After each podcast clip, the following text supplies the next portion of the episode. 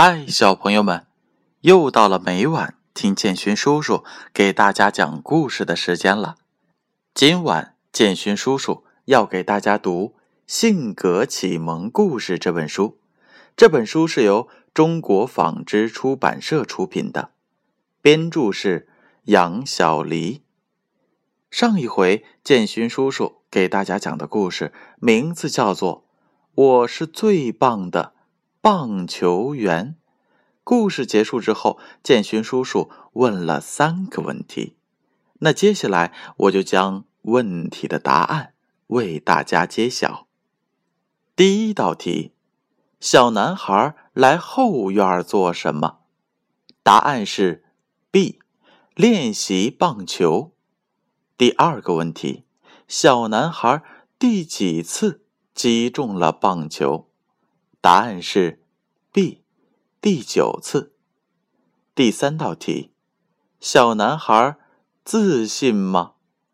答案是 A，很自信，一直坚持自己是最棒的。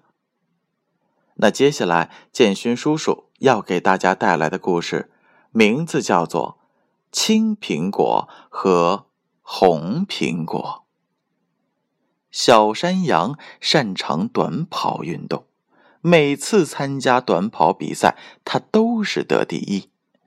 可是，在秋天的一次短跑运动会上，却得了第四名。他伤心的低着头。这时，小马看见了。小山羊，你怎么了？小马关心的问。我这次比赛没比好，才跑了第四名。小山羊低着头，沮丧地说：“小马说，跟我来。”小山羊跟着小马来到了一棵苹果树下。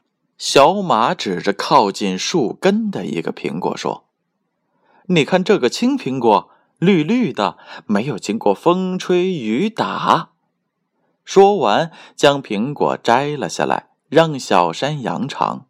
小山羊咬了一口，吐了出来，说道：“啊啊，很酸，不好吃。”小马笑了笑，又指着树梢上的一个苹果说：“你看那个苹果多红多大呀，上面还有一点伤疤，它经历了风吹雨打。”小马又把这个苹果摘了下来，递给了小山羊，让他尝一尝。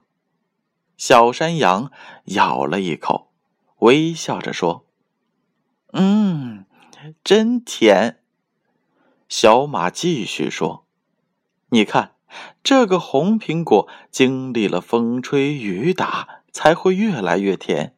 你也是一样的，一次失败没有关系。”我们不能因此而失掉了信心，相反，我们要更加自信才对，这样我们才能赢得最后的比赛。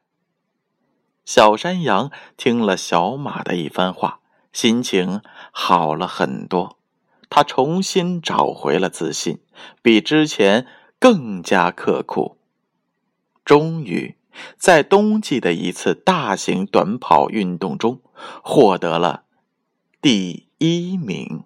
好了，小朋友们，故事讲完了，接下来是建勋叔叔提问题的时候，仍然是三个问题。第一个问题：小山羊为什么不高兴？A，因为他在一次比赛中得了第四名。B。因为他没有参加比赛。第二个问题：红苹果为什么那么甜？A. 经过风吹雨打。B. 没有经历风吹雨打。第三个问题：小山羊找到自信了吗？A. 没找到。B. 找到了。答案。究竟是什么呢？